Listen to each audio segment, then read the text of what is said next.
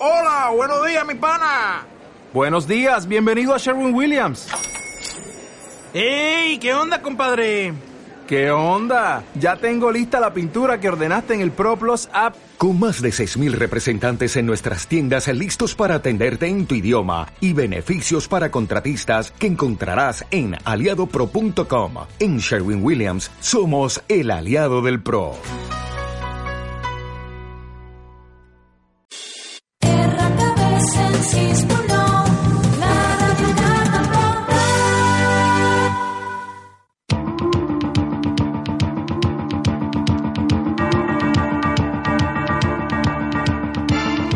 ¿Cómo están? Buenas tardes, sean todos bienvenidos. Les habla Ricardo Aparicio. Aquí empezamos una nueva edición de salud y calidad de vida. Como siempre, damos la bienvenida a todas aquellas personas que tienen la amabilidad, tienen la bondad de seguirnos ahora mismo en directo a través de Facebook Live.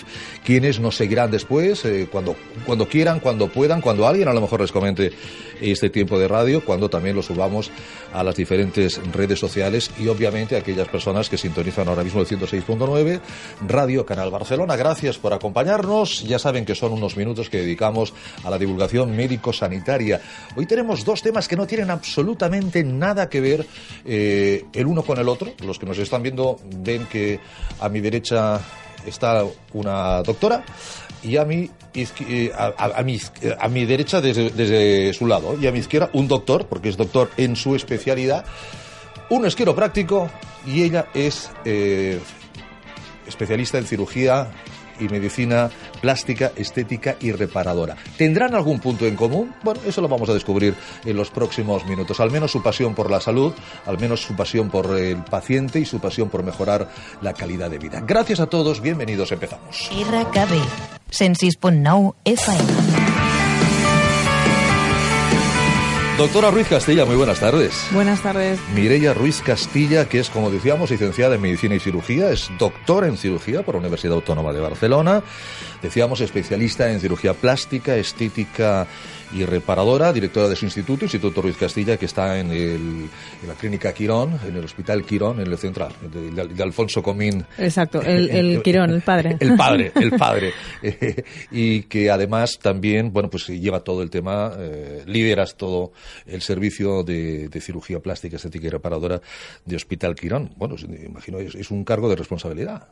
De responsabilidad, pero me gustan los retos. Es importante. Sí. Es importante, es un cargo de responsabilidad porque es un hospital evidentemente de, de, gran prestigio, donde acude muchísima, muchísima gente, pues en ese caso, en busca de qué? Porque he, he leído, he buscado alguna información de la doctora Ruiz Castilla y dice que todos los seres humanos somos perfectos. ¿Y así es? ¿O no crees que eres perfecto? Yo no, yo no creo que sea ejemplo de alguno de perfección, pero cuando dice que todos somos perfectos, ¿a qué se refiere, doctora? Todos somos eh, y tenemos que buscar ser nuestra mejor versión y creer que somos lo mejor. Eso está muy bien. No hemos, eh, la cirugía plástica, ¿no? Y creo que las pacientes que me han visto esta mañana en consulta me han oído decirlo. Venir a una consulta de plástica no es eh, eh, venir a que un doctor te diga que el ideal es la Barbie o el Ken. Es qué es lo que quieres, qué es lo que tú uh, desearías mejorar para tú verte mejor. Pero tú, aquí siempre decimos exacto. tú, no, no, no, no, ni tu marido, ni tu mujer, ni tu padre, ni, ni tu, el cirujano. Ni, ni el cirujano, exacto. exacto. ¿Cómo, ¿Cómo, se negocia esto? Si, si, si, es que se negocia, si el término es, sí. es negociar entre el médico y, y, la o el paciente, porque ahora hablaremos también de, del paciente, es decir, yo voy a que me quite, pues no sé, las ojeras, una, una blefaroplastia. Bueno, no sé si eso tiene mucha negociación. Una rinoplastia tal vez más, ¿no? Bueno, también... Una, una nariz. Hay, hay, negociaciones en todo. No es una negociación en sí. Esto es medicina satisfactiva. De esto no te vas a morir. Ya, pero, pero por ejemplo, yo, yo digo, mire, yo quisiera que mi nariz me quedara y a lo mejor llevo hasta sí. la foto y todo, ¿no? Exacto, me pueden traer la foto y a lo mejor eh, lo que ella quiere o lo que él quiere no, no, no se puede conseguir. Es decir, oiga, es que esto, esto no, sí, puede, no, no, no, puede ser porque además esa nariz no concuerda con, con su, su, cara. Con, claro, con, Exacto. Tiene que ser una armonía, ¿no? Esto no se puede mirar solo una nariz, no se puede cortar la nariz de la Angelina Jolie y pegártela en tu cara, porque a lo mejor quedas horrible. Aún es mucho peor claro. el remedio que la enfermedad.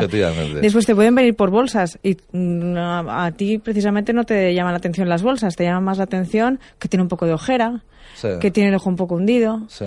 que tiene un poco deslucida la piel. pues esa cirugía yo no te la recomendaría. Eh, quizás te iría mejor o no quieres decir que lo que tú te estás viendo es esta línea más oscurita de aquí, que no tanto la bolsa. Ay, doctora, pues a lo mejor sí. Yo es que realmente no sé lo que, lo que me molesta. Eh, Esto me molesta, la mirada me molesta. Sí. Entonces a mí me gusta hablar más de, pues, de cirugía de la mirada o eh, abdominoplastias, ¿no? Eh, las, las cirugías de abdomen. Eh, ¿Qué es lo que te molesta? Pues tú le puedes a- a- aconsejar si asociar una liposucción o no. Eh, pero hay abdominoplastias que eh, realmente vienen pacientes con la barriga plana, que vienen para una abdominoplastia, que no hay ni piel ni de dónde sacar, Claro, que usted dice que... que lo que quiero entender precisamente es por qué le hace consultar su barriga con un cirujano plástico. Entonces hay que ver, hay que indagar un poquito Porque más. a lo mejor lo que quiere es marcar abdominales. Exacto, a lo mejor lo que Claro, me gusta es claro. una liposucción. No, Claro, doctora, pero claro. yo venía por una abdominoplastia. Ya, pero es que la abdominoplastia no es la cirugía indicada en tu caso. Ay, fíjese, fíjese, y, además, y además hablamos de términos ya eh, concretos, ¿no? Y de términos médicos, de términos, Sí. o sea, la, la ge- la gente mira mu- mucho, busca mucho antes, Sí. ¿no? Se informa mucho. ¿Eso es bueno o es malo? Yo creo que la, la información en general mm, no, Es ocupa, buena. no ocupa lugar. Es el saber no ocupa lugar, pues esto no va mal. Siempre y cuando tú sepas discernir. eh, Exacto, hay que relativizarlo. Yo también soy paciente. ¿Quién te lo dice? Ver, que eso es importante. ¿Quién te lo dice? Sí. ¿La doctora Ruiz Castilla? Hombre, me lo creo. ¿Quién Sí. te lo dice? ¿Alguien que firma con un seudónimo? Sí. Pues, O- pues, pues va a ser que no. Va a ser que no me lo voy a creer, ¿no? Exacto. Y todos hemos mirado en Internet, pero hay que relativizar la es información no que, te lo dan. ahí, es imposible no hacerlo. Sí, pero has de contrastarlo con el médico y que realmente sea lo indicado en ti, lo más recomendable, eh, no haya contraindicaciones. A veces viene a operarse gente mm, con muchísima patología y dices, a ver, es que es, es arriesgado. A ver, esto es satisfactivo, es para estar mejor, pero podemos generar un mal peor. Pues tampoco hace falta, ¿no? La doctora Ruiz Castilla es, es una doctora 2.0. o sea, eh, es una doctora que, que ya, que ya ha nacido en la era de Internet. Eh, sí. Eh, eh, es, es, eh, eh, ¿Se acuerda aquella expresión que decían los HASP? Jóvenes, aunque sobradamente preparados. ¿Lo había oído usted? Cómo no? me gustaba eso. le, le Sí. gustaba, ¿eh? Los, los HASP. Jóvenes, aunque sobradamente preparados. Es- es- Esto lo podríamos llevar directamente a la doctora Ruiz Castilla. En las futuras generaciones de médicos, para entender mejor todo esto, que la gente busque en Internet y a lo mejor ustedes van a entrar más en Internet aportando sus conocimientos, aportando información, aportando, como vamos a hacer hoy, vídeos en el que hablamos, es decir, que la gente eh, conozca más, que la medicina salga del centro hospitalario en sí.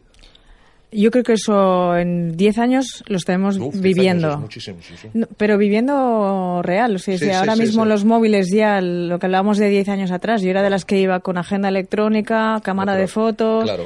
eh, y mi móvil. Claro. Pasé luego a la agenda electrónica con el móvil integrado y era como, "Uf, esto es de lo más. Buah, imagínate buah, si buah. un día, ¿no? Pues Sí, sí, imagínate si un día ya visitamos pacientes eh, online. Online, sí. Pacientes que sí que han de venir a operarse. Claro, es decir, pero la- la cirugía todo, la cirugía todo online- llegará, todo llegará, el robot está ahí. Sí, Todo bueno, llegará. bueno, pero, pero, pero, es decir, usted, usted podrá operar desde Barcelona a alguien que esté en, Sí. En, en China. Ya se está haciendo. Exacto, Cirugía general ya lo está exacto. haciendo y bueno, también pues... Ahora otra cosa es que usted me puede sí. operar a mí, usted en su casa y yo en la mía. Bueno, eso ya eso- eso eso sanidad, sanidad no dejará eso y ya- es- me claro, parece bien, hombre, me claro, parece bien. Eso, eso ya sería absoluta ciencia ficción, pero bueno, pero, pero hasta cierto punto Sí. todo, todo evidentemente va, va a avanzar eh, mucho en, en- en conocimientos, porque hoy en día eh, el- yo pregunto y me siguen diciendo que las cirugías más demandadas siguen siendo, sobre todo en señoras, y es el aumento de, de pecho. Sigue, sigue, sigue siendo el, Pero el- es donde vivimos. el gold estándar, ¿no? Es donde vivimos. Es eh, la cirugía más demandada en España. Eh, en Brasil está entre el, el pecho y eh, los glúteos. Alemania es cirugía facial. Hace frío, jerseys así de gruesos. Claro. Ellas ya tienen pecho, porque se podrían reducir el pecho. Por También, aquí se también, operan aumentos y se operan reducciones. También. Pero se opera lo que más se ve y lo que a ellas más le importa. Entonces también es sucio, cultural, el- el mo- la motivación Sí, sí. del por qué te operas y qué te operas. Y modas también, doctora. Sí, sí. Pero eso en modas también lo vemos no solo en qué tipo de cirugías. Eso hay que negociar también. Oiga, Sí. esto es, el aumento de labios, por Sí. ejemplo. O la nariz trampolín, o el pecho ahora gusta súper turgente, Sí, la areola pequeñita. sí. Y hace unos años era areola grande, pecho Claro. un poco más caído. Claro, y, y quien se operó hace unos años que se, se de volver a operar si quieres seguir estando a la moda. Depende de la cirugía Depende que sea, cirugía. sí. Pero las mamas es una de las cirugías que yo siempre les digo que vayan haciendo nochita, que Mm. en algún momento, si lo quieren seguir manteniendo, habrá que volver a pasar. Los años pasan, eso, eso es absolutamente, es absolutamente inevitable. David Perel, buenas tardes. Buenas tardes. Doctor Perel, ¿cómo está usted? Muy bien. Usted es, doctor, usted, usted es doctor quiropráctico. Exacto. Eh, director del Centro Chiropractic Diagonal. Usted se formó en los Estados Unidos. Es licenciado en Life eh, Chiropractic College West en la Universidad Privada de Hayward, en el condado de, de Alameda, en, en California. Sí. Qué bien se lo pasó usted ya, en la, en la- Pues en que- bahía de San Francisco. Sí, sí, fue, tuve que concentrarme mucho para seguir estudiando. Yo los años que estuve en Estados Unidos allá también lo pasé fenomenalmente bien. Vamos a hablar de, de- de qué es eh, ser quiropráctico, qué, qué- qué es la quiropráctica. Eh, es, un, es un tema, que, fíjense que llevo años haciendo programas, se ha abordado, yo lo he abordado poquísimo, o sea, no, no- no sé, no sé otros, otros medios. No, no es, no es un tema que está ahí muy, ¿eh, doctora? No es, no es muy habitual en mi En mundo tampoco el mundo del Está- quiropráctico. ¿Estaríamos hablando de una terapia complementaria? Eh, Exacto, sí, sí, estamos trabajando con médicos y con fisios, solo que nosotros tratamos la columna vertebral manualmente, entonces sin el uso de medicamentos. Yo he entrado en la, en la página web de, de la facultad de la, de la Universidad de, de Live. Live West y hablan de seis años. Sí, sí, sí, son seis años, o sea, sí. o sea, no es una- son seis años, es una, es, Por un- eso es es es una una carrera carrera. universitaria Sí, con, sí, sí. con fo, que, ya, ya que usted es de París, ¿no? Exacto, Con- con sí, ¿no? Con- Pero ahora se puede estudiar en España.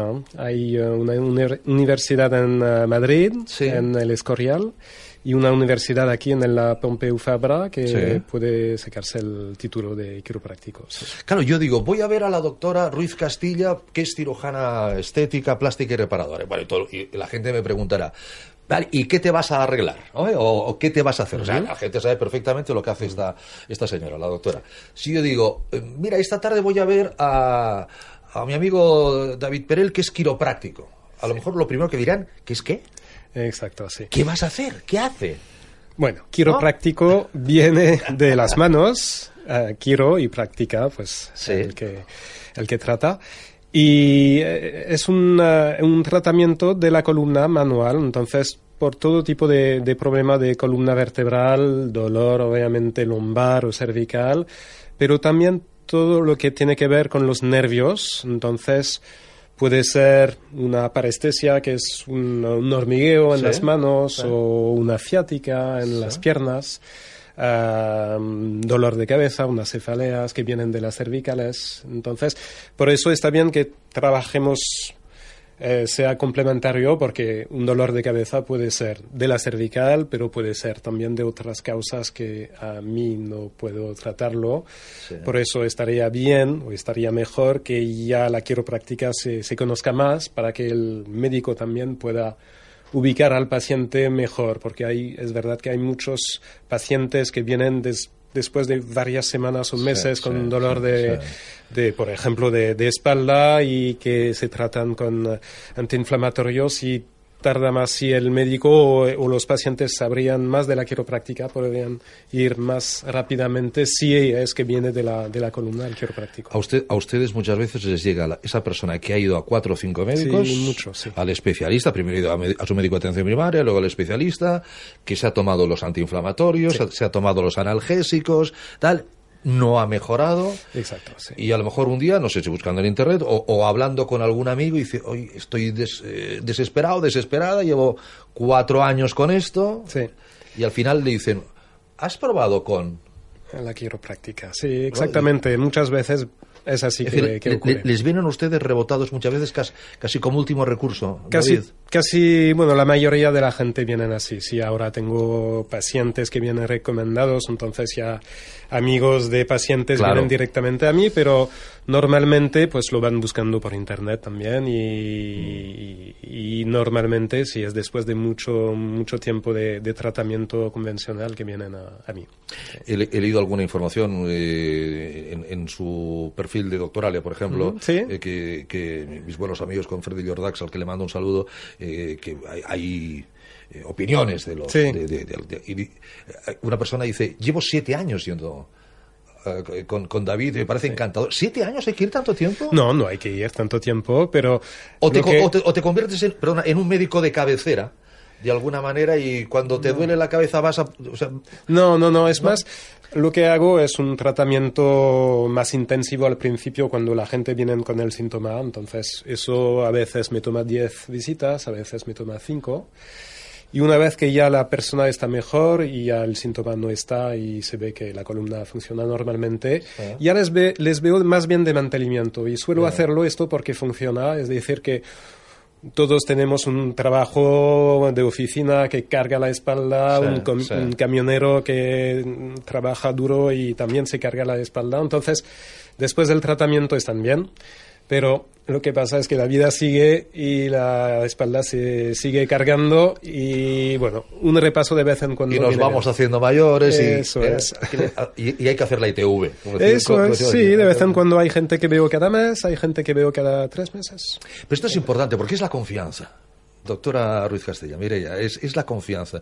Yo no sé si usted ha repetido ya una operación de alguna persona.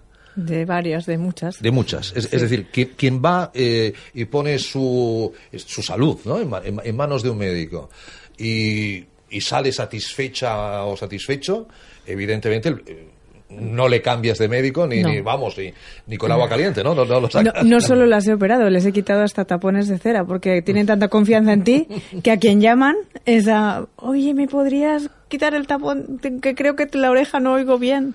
Eh, es generar este vínculo con el paciente no solo Este para operarlo más o menos, Sí, sino sí, para sí. que realmente la comunicación sea bidireccional y fluida, que, que a veces es solo para hablar del tiempo, pero... Evidentemente. no, o sea que, oye, no, conozco- no tengo un otorrino a mano, no conozco, pues, Sí. pues voy a llamar a, a- a la doctora. Sí. Voy a llamar a la doctora que es tan amable que, vamos, me, me va, me va a arreglar el Vente te- un momento, te miro y si no te envío. Eh, Eso es, sí, si no, si no te envío a mi colega de, Sí. que está ahí tre- tres consultas más, más al lado. Me ha llamado la atención, eh, señor Perel, doctor Perel, porque es, es- es, mm, tiene el, el grado de doctorado, como decíamos, que la quiropráctica es la tercera profesión sanitaria en el mundo. Cuéntenos esto para que lo entendamos bien. Pues sí, eh, lo que pasa es que en España no está muy conocido y de hecho Sí. no está muy bien eh, ubicado en el, eh, en el sistema sanitario, Sí. pero en el resto del mundo, en Estados Unidos, muchos países eh, como Estados Unidos, Inglaterra, el resto de Europa ya está, está muy extendido la quiropráctica, la gente va mucho y por eso pues es la, la tercera profesión eh, sanitaria del mundo. Eh, en Estados Unidos la gente van muchísimo. Hay quiroprácticos a cada esquina de, de calle. Y, Caramba, sí. sí, y en Inglaterra también. Por, por eso usted dijo, me voy a Barcelona. Sí, me, voy, me voy a Barcelona. Me, me fui a Barcelona por amor, por, eh, por haber encontrado a mi mujer y aquí me, Ah, me son, he quedado. son mujeres de aquí. Sí. Bueno, muy bien. Es de Mallorca, pero Bueno. aquí vivimos.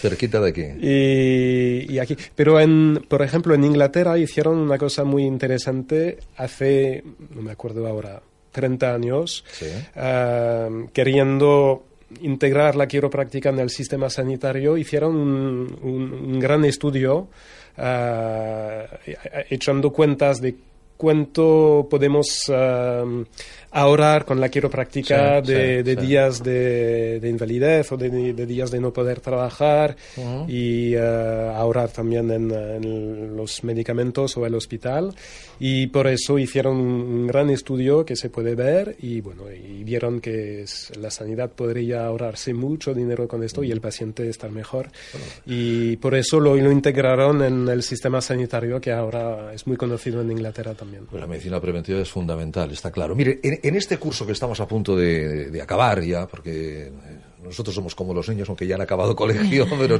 no- nosotros nos alargamos medio mes, medio mes más.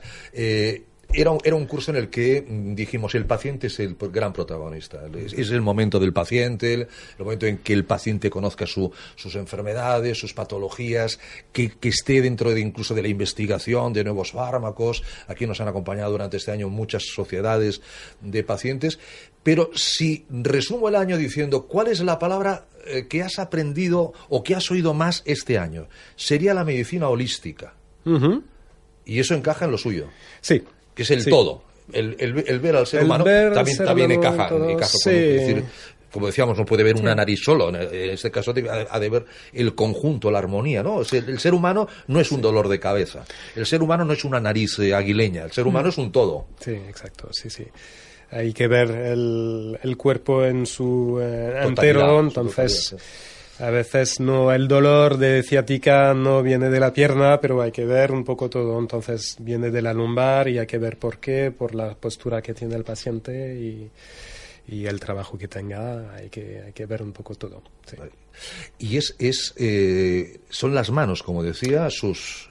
Sí. Su, su bisturí, su, eh, el, el- Sí. el- el bisturí de, de la doctora Ruiz Castillo son, son sus manos. Sí, uso a veces unos aparatos que usamos también para mover la vértebra, que son mecánicos. Eso, pero- duele, eso, eso duele, ¿no? No, No, no, vale. no duele. Bueno, solo que el paciente viene pues muchas veces inflamado y ya le duele sin tocarle, entonces ay, ay, eh, le, le va a doler también cuando le toco, pero no, lo que hago no duele. Es- son presiones que hago sobre la columna para recuperar la movilidad de la vértebra y que no toque el nervio que pasa justo entre dos vértebras y esto no duele, no.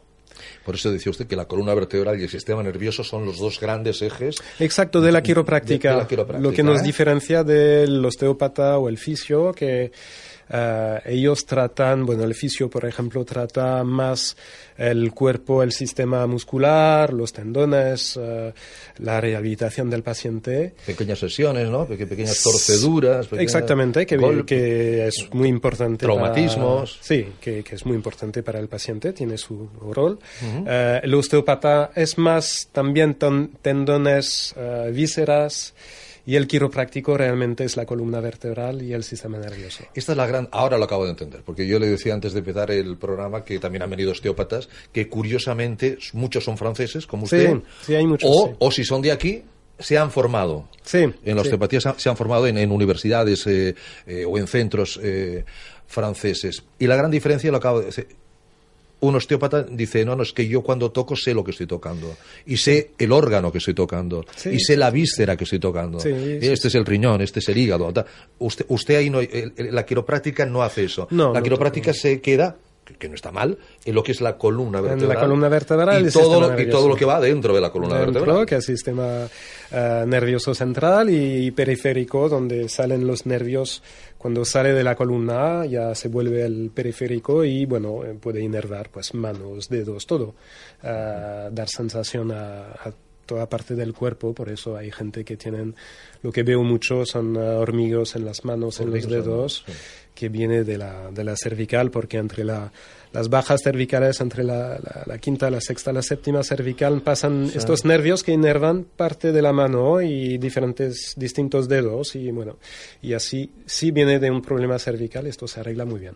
Hay gente que, tiene que tiene esa sensación de, de acorchamiento, hormigueo, de- o- o- o de, de adormecimiento, Sí, en piernas también, y- Sí, y, en y piernas dicen, también, sí. esto es de la espalda. Sí, sí, sí. Caramba. Ah, muchas veces, sí. Bueno, la que debe de tener conocimientos de anatomía, evidentemente, es un cirujano plástico, ¿no? Un poco.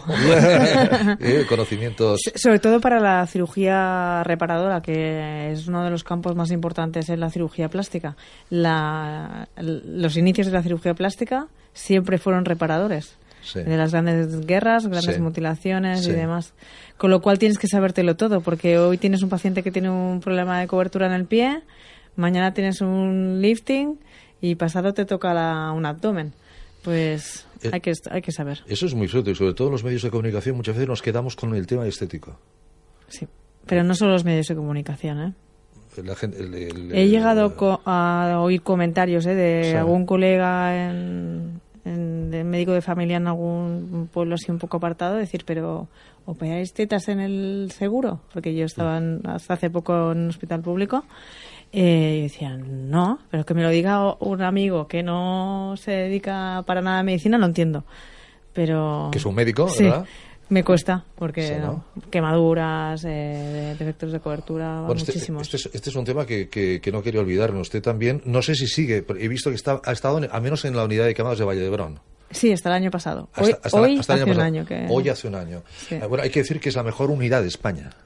Y yo creo que parte de Europa. Eh, España, eh, Sí. España es, es, es, es, es apasionante la, ahí hacen ustedes un trabajo increíble eh, porque eso eso ya es, evidentemente es es, eh, es reparadora y muchas veces es vital es, es- vital en muchos de los casos. cuando, cuando le, le viene gente pues cuando cuando dicen por cierto doctora cuando dicen eh, peligra su vida está en estado crítico porque tiene tanto porcentaje de su cuerpo quemado Eh, ¿cuál, cuál es el porcentaje ya sé que me puede Sí. decir no cada persona es un mundo No. Hom- hombre no es lo mismo que sea un pie que que sea la cara o que sea una rodilla y que que sea la zona del pulmón Sí. pero, pero ¿cuál es el porcentaje en el que ustedes se manejan para decir eh, lo vamos a, dentro de lo posible, a sacar adelante o esto no pinta nada bien? En general, siempre intentaremos tirar adelante, o intento- sí. ahora ya no estoy en quemados, ¿eh? pero bueno, sí, Sí, eh, conociendo a los compañeros que son súper buenos profesionales y la mentalidad es igual, eh, a partir del 25% es un gran quemado y la vida siempre peligra. Por eso tienen que estar ingresados en una unidad de cuidados intensivos de la unidad de quemados. Eh, hemos llegado a tener 100%. Es- lo es- eso no tiene... Lo intentas. Primero hay 100% que sabes que una parte de ese 100% le puede curar por sí, por sí solo. Si le curase un 20%, mientras tengas tejido de donde sacar o piel de donde sacar injertos para poderle tapar otras zonas, el presidente de la Sociedad de Pacientes Quemados Sí. es Yami Yastre, es un 90 y muchísimo. Se quemó con muy joven, con 18 años y, Claro, y- di- sale- y ahí está. O sea, sale- siempre hay que intentarlo. O sale en la televisión, está Sí. en estado crítico con el 90% de, Sí. del cuerpo quemado. Hmm. Yo automáticamente pienso, lamentablemente, ese señor no va, no va a salir adelante. O sí, eh, sí que tienen más probabilidades los jóvenes, eh, la más patología, más probabilidades de que el riñón o los órganos vitales te fallen, pues claro. Pero intentarlo, en la medida de lo posible, siempre, mm, nunca descartas a un paciente No, nada no, más no, no, no, no, está claro, está claro. Sí. Y, y va a depender, imagino, también de la profundidad de la quemadura. Exacto, porque las que pueden curar por sí solos son las que eh, nos darán piel para injertos y todas las demás serán quirúrgicas, con lo cual es una herida abierta y yo siempre digo, nosotros somos bolitas de agua, sin agua no podemos vivir, no, no, no nos funciona el cuerpo. Eh, si estamos perdiendo constantemente ese agua eh, y no tenemos para ir haciendo muelle y haciendo una fortaleza y que no te- se te escape, pues aquello tiene pocas probabilidades, pero con 90 y muchos Sí. han salido pacientes. Porque se puede hacer in- injertos de piel, eh, se hacen injertos de piel de, de de cadáveres, eh, se puede hacer trasplantes de piel, porque ah, es fundamental, Mm. Sí. ¿no? Es, es el mayor órgano que tenemos en el cuerpo, ¿no? La, la- la piel. Exacto. Eh, se hacen trasplantes de cadáver, pero son temporales. Solo coge una parte de la piel. Luego hay que acabar recambiándolo siempre por piel del propio paciente. Y ahí puedes jugar con las mallas, es decir, de un, de, de un 10 por 10, eh, mallas esa piel por unas máquinas, con unas máquinas especiales Sí. y nos pueden llegar a hacer pues eh, 25 por 25. Pues esto ayuda mucho a las coberturas, porque solo te- que tengas islas de piel, la piel acaba creciendo como la, la grama, ¿sabes? La, sí, el césped sí, este que sale, que crece un poco extendiéndose, ¿no? O sea, nuestro, un alga. nuestro organismo es capaz, Es capaz de hacer de, una de- de- de pequeña recuperar, isla- de recuperar su piel. De una- mientras haya una pequeña isla, al- algo de donde estirar, digámoslo así, ¿no? de ahí puede ir creciendo por extensión. Y esto es lo que nos ayuda mucho a los plásticos en las unidades de quemados a cubrir muchas más áreas en pacientes que antes no, no se podían Sí, sí, tapar, sí. se tapaban con injertos laminares. Usted entró vía MIR a la... Exacto. O sea, que lo llevaba de, de, de, de- de cuna esto, ¿no? Casi. Yo. eh, O, ca- o cambi- o cambió, cuando empezó a estudiar medicina, a lo mejor, no sé, quería ser psiquiatra y luego no. cambió, no. Yo a los, a los muy pocos años. Esto ha ocurrido. sí. Ha, ha- ha habido aquí, Sí. ha habido aquí médicos que querían ser psiquiatras y luego No, acaban no. siendo traumatólogos No, no. O, o- o hijos de un cirujano y al Sí. final, no, yo dermatólogo, o sea, no. Pues eh, yo hace, desde que era pequeña quería ser médico, eso lo tenía Clarísimo. clarísimo. ¿En casa Con lo cual ya... en- en casa no, algún médico? No, No. no hay médicos.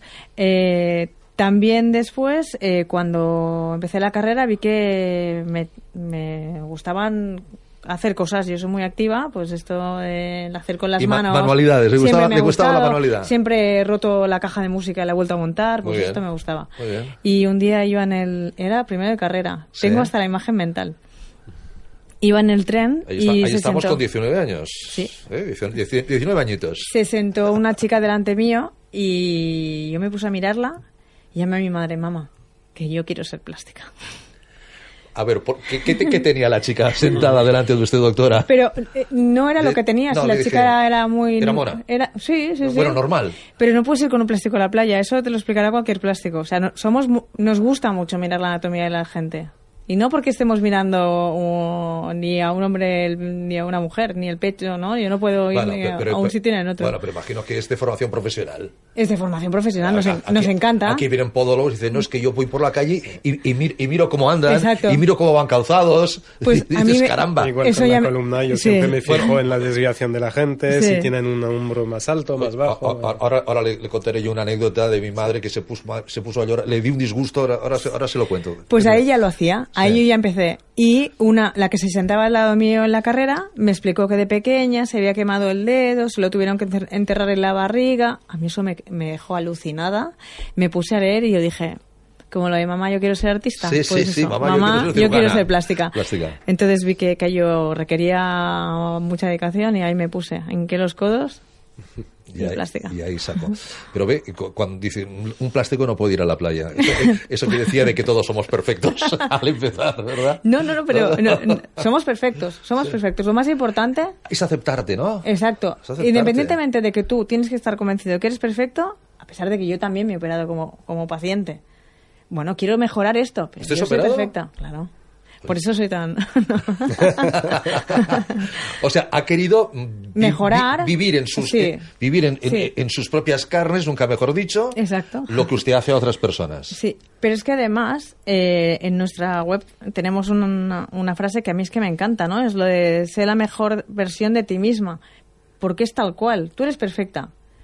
Bueno, si aquello que te molesta lo podemos mejorar, pues será la mejor versión de lo que tú eh, puedes ser, porque para ti ese es el problema. Bueno, es un problema que se puede solucionar. ¿no? Que- que estoy buscando. Puedes vivir sin ello, pero... La web es doctoraruizcastilla.com. Sí. Ahí, ahí pueden, Sí. doctor, doctoraruizcastilla.com. Ha- Hacer, hacer la, la mejor versión. Ahora que dice, yo me he operado.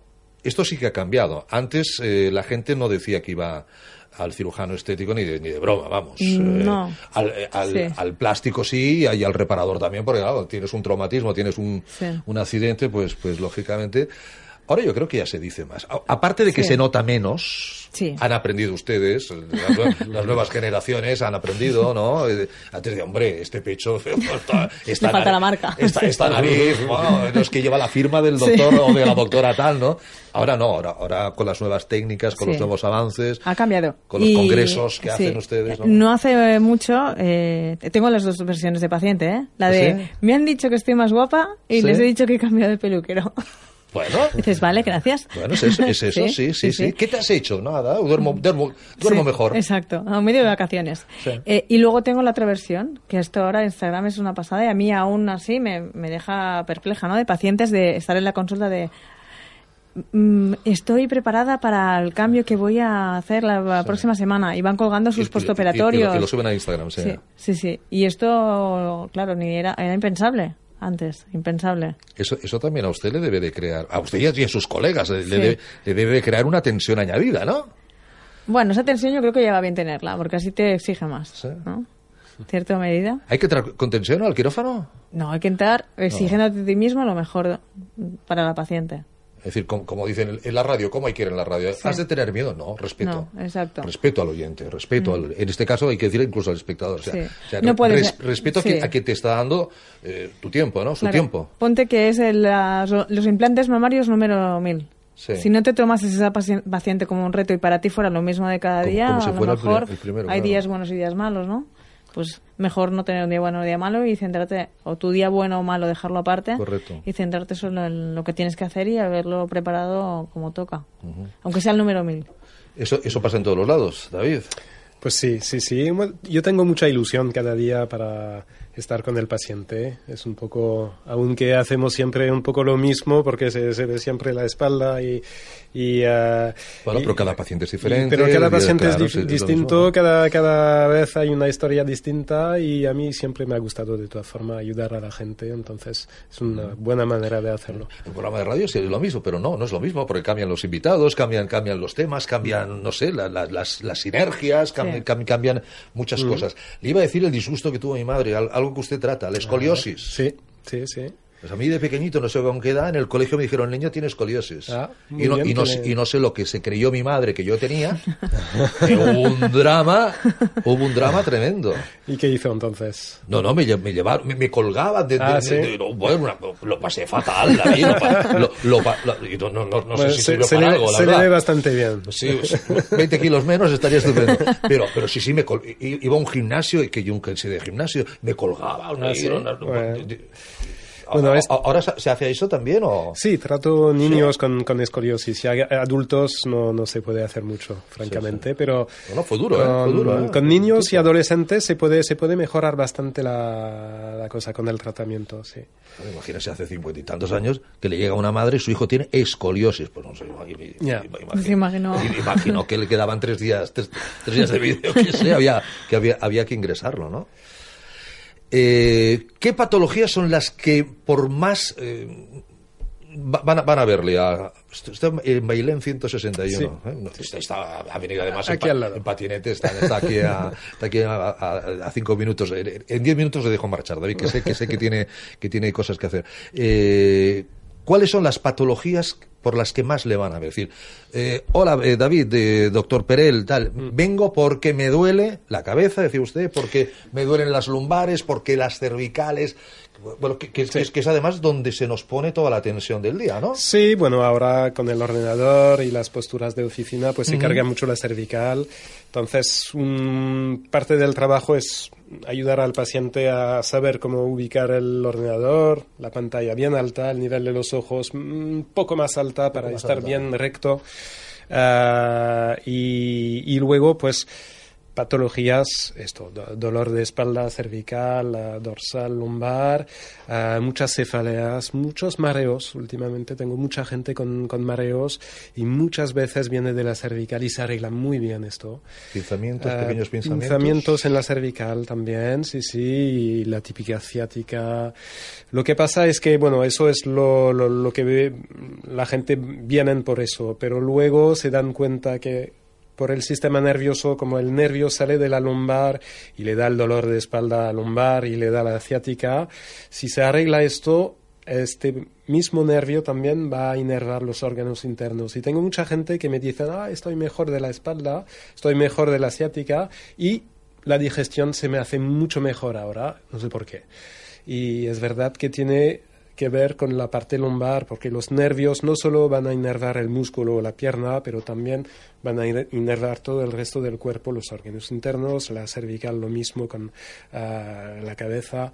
Entonces tiene un, un amplio... ah, Sí, un aba- abanico de, de opciones. O sea, es un todo lo que decíamos, el Sí. tema holístico, ¿no? Sí, sí, sí. Es decir, fui porque me dolía las cervicales y resulta que ahora hago unas digestiones magníficas, ¿no? O sea, u, u u otras cosas, o, o- o no sé, o, cambian de alimentación a lo mejor. Us- ¿Usted también, también les puede aconsejar en eso? Aconsejo un poco, pero no, no, normalmente... No es, no es, no es, a no ser que se lo pregunten prefiero- directamente, ¿no? Sí, sí, sí. Al principio lo hacía, pero ahora prefiero decirles de, de ir a ver al dietista o, Mm. o algo así, pero no, me centro más en la columna y, y el sistema nervioso. ¿Cuál, cuál es la zona más eh, complicada de, para la columna? Fíjese, lo, lo- la, eh, la- la cervical, la, la dorsal, la lumbar. Sí, ¿Cuál, cuál- cuál- cuál es la más compleja? La lumbar, compleja? la lumbar es lo que cuesta más porque... Eso, eso que decimos, me duelen los riñones. Sí, Los riñones no duelen, ¿no? si te doliera el riñón.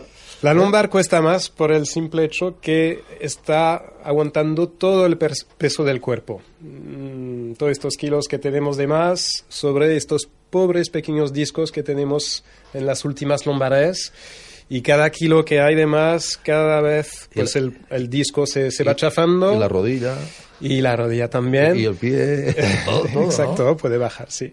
Pero bueno, lo- la lumbar es lo que cuesta más porque son articulaciones un poco más profundas y con el peso pues cuesta más mover. La cervical es lo que cuesta menos, se va corrigiendo bastante rápidamente, Ah, pero será la, la lumbar es lo que cuesta, sí. David, esa gente que dice, es que yo he, he movido la cabeza y me he hecho crack, he, he oído un crack, tal.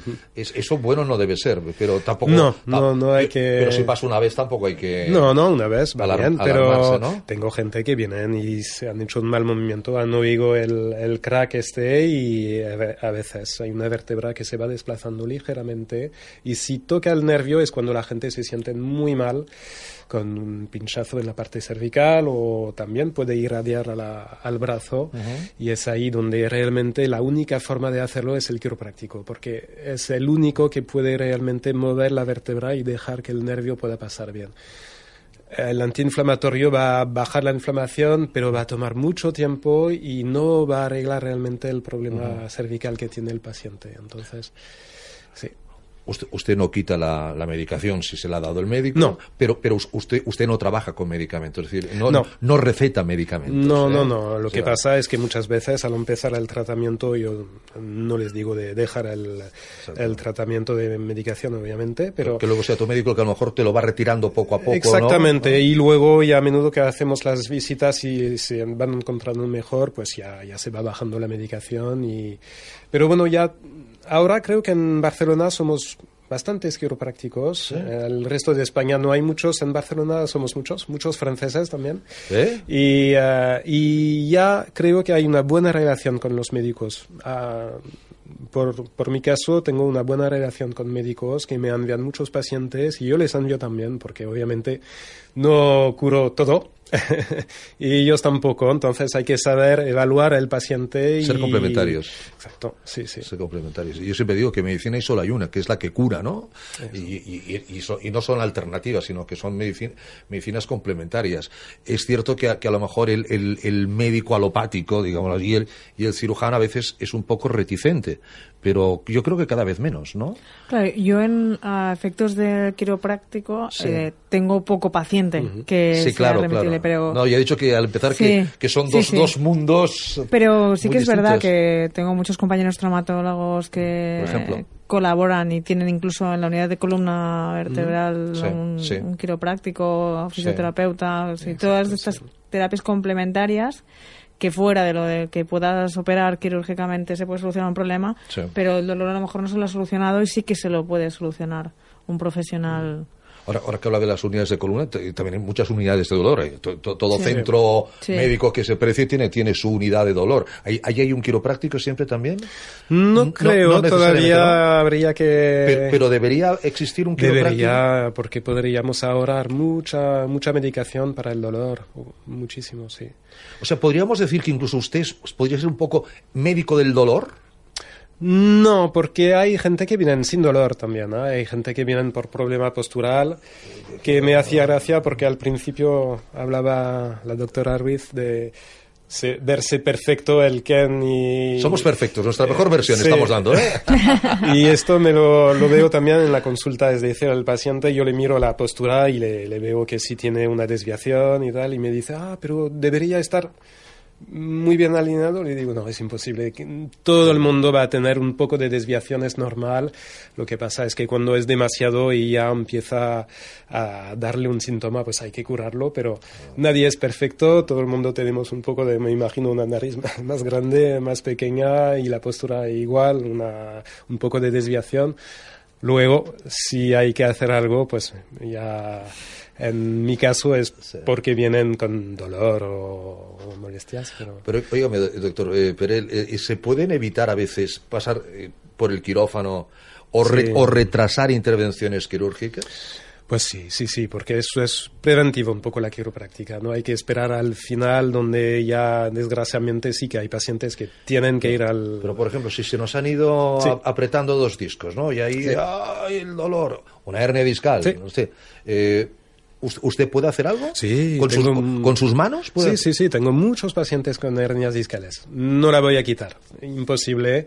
Lo que sí que hago es, al recuperar esta movilidad entre estas dos vértebras donde está la hernia, si se consigue recuperar la movilidad y que no toque al nervio. Y si no toca al nervio, no hay síntoma.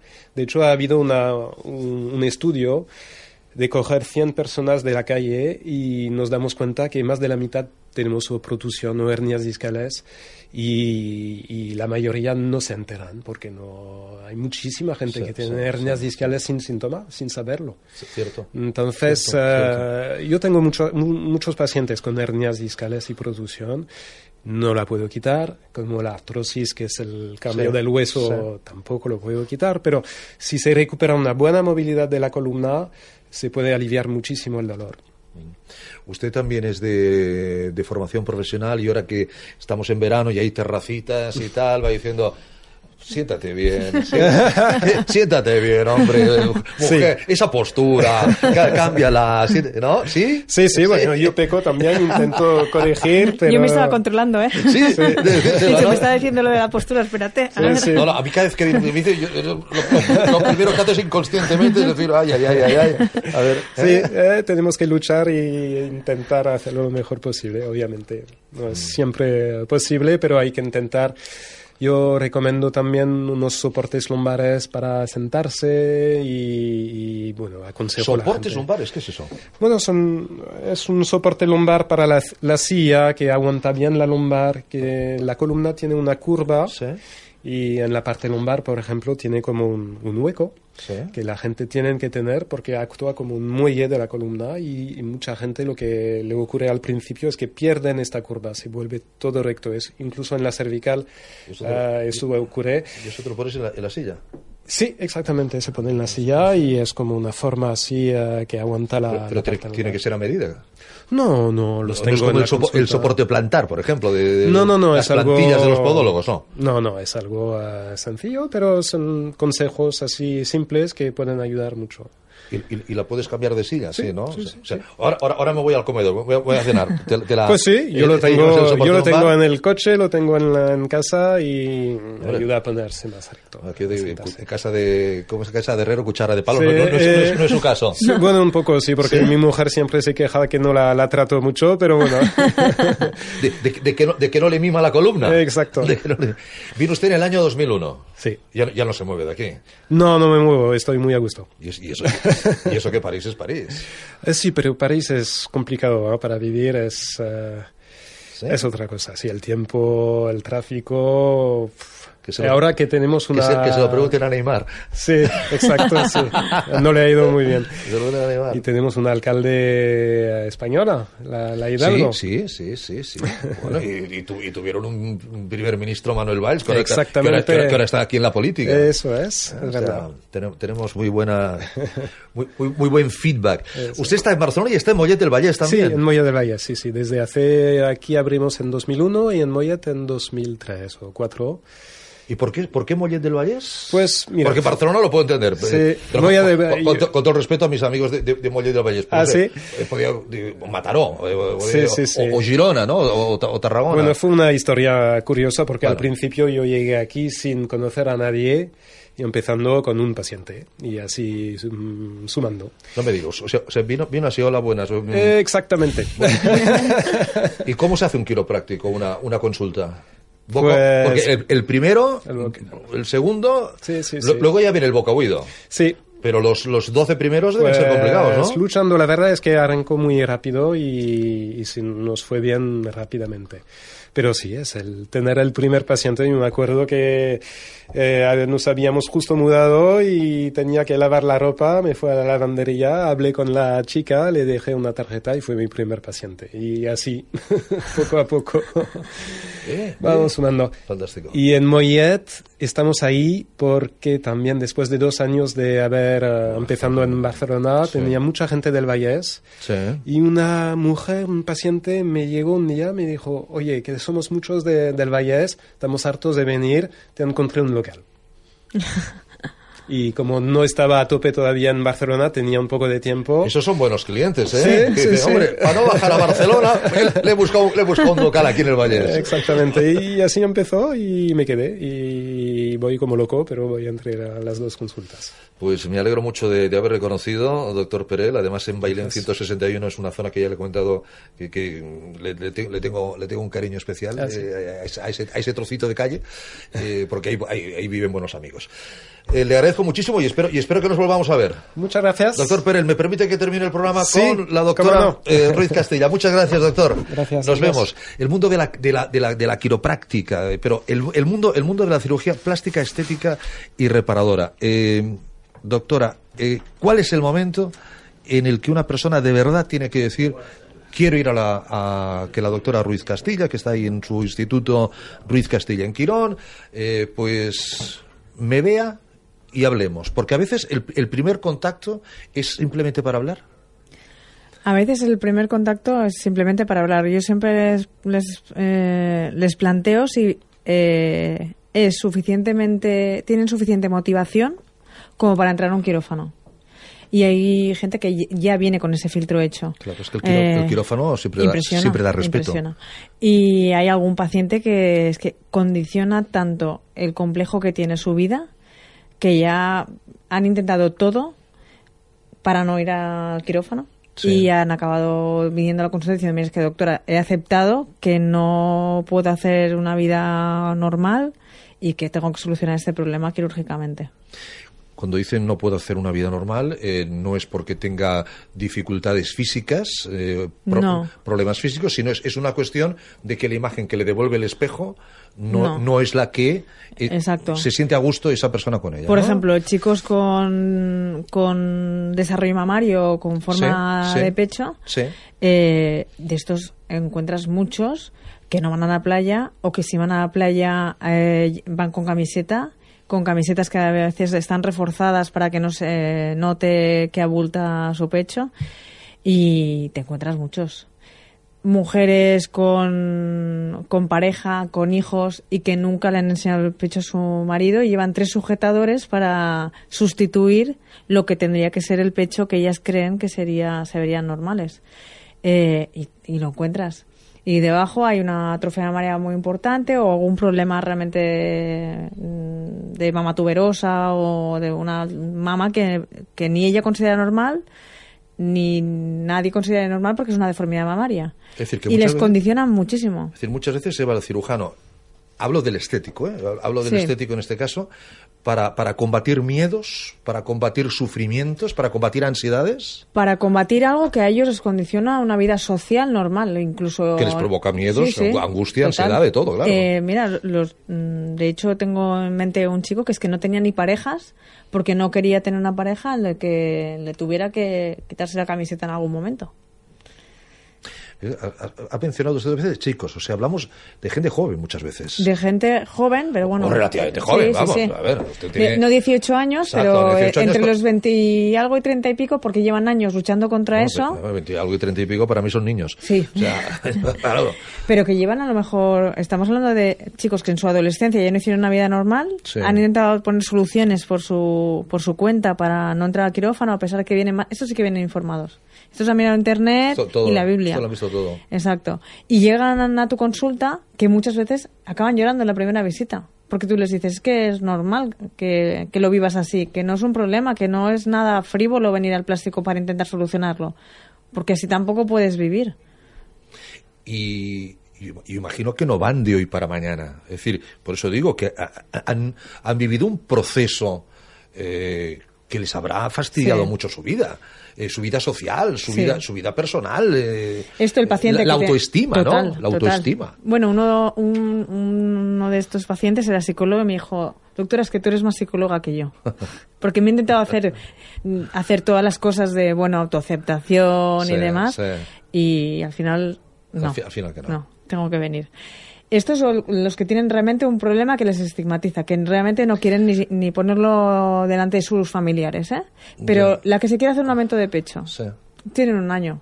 Yo siempre, les, cuando ellas me dicen, no, es la primera vez que consulto, tranquila, no te estreses, no tienes que coger quirófano hoy. Piensa que lo- la media es que desde que te lo empieces a plantear a que te operes, suele pasar un año. Hay gente que esa meditación la hace en casa y sí que vienen ya decidida, pero otros que necesitan ese tiempo. Cada uno necesita su tiempo para aceptar que van a entrar a un quirófano para mejorar algo que a ellos les, les molesta. Y ahí es donde está su trabajo. Lógicamente hay que respetar la voluntad de esa persona siempre y cuando la voluntad sea por, por eh, iniciativa propia, como siempre hemos dicho. Pero usted que, que lo ve desde la barrera, Sí. vuelvo a algo que ya hemos comentado, que ya hemos comentado antes. Es decir, eh, todos estos casos estarían justificados, ese sufrimiento, estarían justificados, es- esos chicos con esa camiseta, esa señora eh, con niños que no le enseña el pecho al marido, No. ¿estarían justificados? No todos, y hay algunos que lo que haces es enviarlos realmente a una consulta Psicológica. psicológica. porque realmente lo que a ti te molesta no es tan grave como para vivirlo así. Sí, pero a lo mejor dirán, voy al psicólogo, estaremos tiempo, sí. No, pero es tal. una patología, es Eh, una dismorfofobia, es una alteración de Ya. la imagen corporal eh, Ah, y ver algo co- pequeño como algo muy muy grande, ¿no? La que tiene un pelín de dorsito o una nariz normal, ¿eh? Y ella se ve una nariz grandiosa y aquello la quiere mucho más pequeña porque no puede vivir con esa nariz y si tú la ves y es una nariz normal. pues entramos en la esfera mental, claramente. Exacto, entonces eso hay que trabajarlo desde otro sitio, nunca va a estar contenta. Esto, porque esto, perdón, cam- cambiando el tema, pero esto es como la chica anoréxica que, que está, que está lamentablemente, pobrecita, y hecha, hecha un palo y, se- Sí. y ya se mira y se ve gorda. Exacto, es la misma, es el mismo tipo de patología. Es el mismo tipo de patología. Y lo puede tener, mm, la anoréxica es en toda su imagen corporal, Mm. pero también hay gente que tiene una dismorfofobia focalizada en una parte de su cuerpo, ¿no? En la que eh, la nariz o cartucheras eh, que parecen son inexistentes o muchas otras cosas.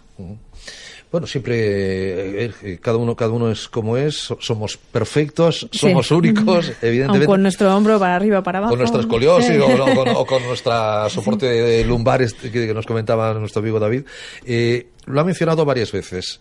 Entrar a quirófano, entrar a quirófano, entrar a Sí. quirófano. Claro, na- na- nadie entra a quirófano No. por gusto. A lo mejor, a lo mejor la cirugía estética se entra, se entra más relajado, ¿no? Porque dices, no, no, voy, voy, voy por voluntad propia. Es decir, no, no, no, Eh. no tengo mi vida en peligro. Entran más estresadas. ¿Sí? Sí, porque eh, son conscientes de que Pero es voluntario. Ahí como quedará. No, No, él es, eh, es voluntario, Voluntario. y da miedo el hecho de entrar al quirófano. Cuando tienes una apendicitis, lo que quieres es que te quiten No, el dolor. si- o entro o entro. Y si no. Te, y si no te lo arregla malo. Exacto.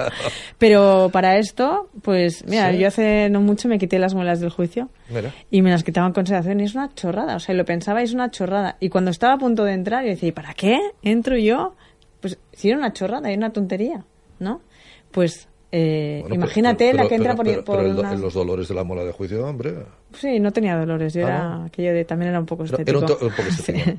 Eh, imagínate la que entra por un aumento de mamas y muchas eh, te dicen, ay, es que si pasa algo, porque claro, bueno, es que hay que entrar al quirófano. Sí, y has de superar ese miedo. Sí. Es pasar de, de esa puerta siendo consciente que es voluntad tuya.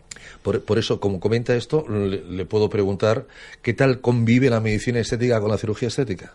Muy bien, en mi consulta tenemos... También, también, tiene medicina Sí. También tiene, sí, sí. también tiene- Eh, el es decir, tem- es decir, para el que no quiera dar el paso de quirófano, podemos hacer un previo. Tal cual. O mucha previo, gente. ¿no? Yo siempre hablo de lo, o sea, la- las pirámides poblacionales, la típica pirámide. Sí, sí, sí, pues yo lo hablo igual en medicina. O como lo de los alimentos. ¿no? Te viene una chica de 19 años y le dices, mira, con unas cremitas las estar la mar de bien. ¿No? Ya te viene de 30 y algo que quiere un lifting y dices, a ver, podemos, pero a lo mejor con unos hilos o con, o con algún tratamiento de medicina estética ya tienes suficiente y, y- y puedes eh, encontrar el resultado que tú quieres realmente con esto. Y luego está la que ya le dices, bueno, sí, vamos a cirugía, Sí. ¿no? Pero es un, un- unas un- unos est- estadios que o unos esca- eh, escalones que Sí, tienes no, que estadios, escalones, sí, por, sí, lo- por lo que puedes pasar y puedes decir, bueno, sí, yo soy de cirugía, pero doctora, ¿qué voy a mejorar con medicina sin pasar por quirófano? Vale, pues estar- con medicina vas a mejorar hasta 50. Ah, pues vale, yo esto ya, ya me vale. 50, si voy a estar un poquito mejor y no tengo que pasar por quirófano, ya me vale. Con lo cual es algo muy complementario y que además puede mejorar los resultados de la cirugía. Me la imagino como responsable del, Servicio de Cirugía Plástica, Estética y Reparadora de Quirón, me la imagino con una agenda muy complicada, por eso le agradezco mucho que, que, que hoy esté aquí. Pero, eh, ¿se puede pedir hora para hablar? En el sentido de decir, entiéndame lo que quiero decir Sí. para hablar. No Una primera tiempo. visita informativa. Sí, claro. Bueno, es que además eh, siempre ha de haber una primera visita. Sí. No habrá una cirugía. Y a, lo, y a lo mejor yo salgo con una idea absolutamente distinta con la que he entrado. Sí. Y, puede pasar. Y eso ha sido porque, porque usted no me ha visto como un cliente. Tal Me, me ha visto como un, como un, Sí. como un paciente. Como, un- como una persona. Tanto yo como todos los miembros del equipo, en Sí. el sentido de que lo primero es el Hay, paciente. hay un montón, hay un montón de equipo. Sí. Casi todas chicas. Casi todas chicas. ¿Verdad que sí? No, tenemos algunos chicos muy...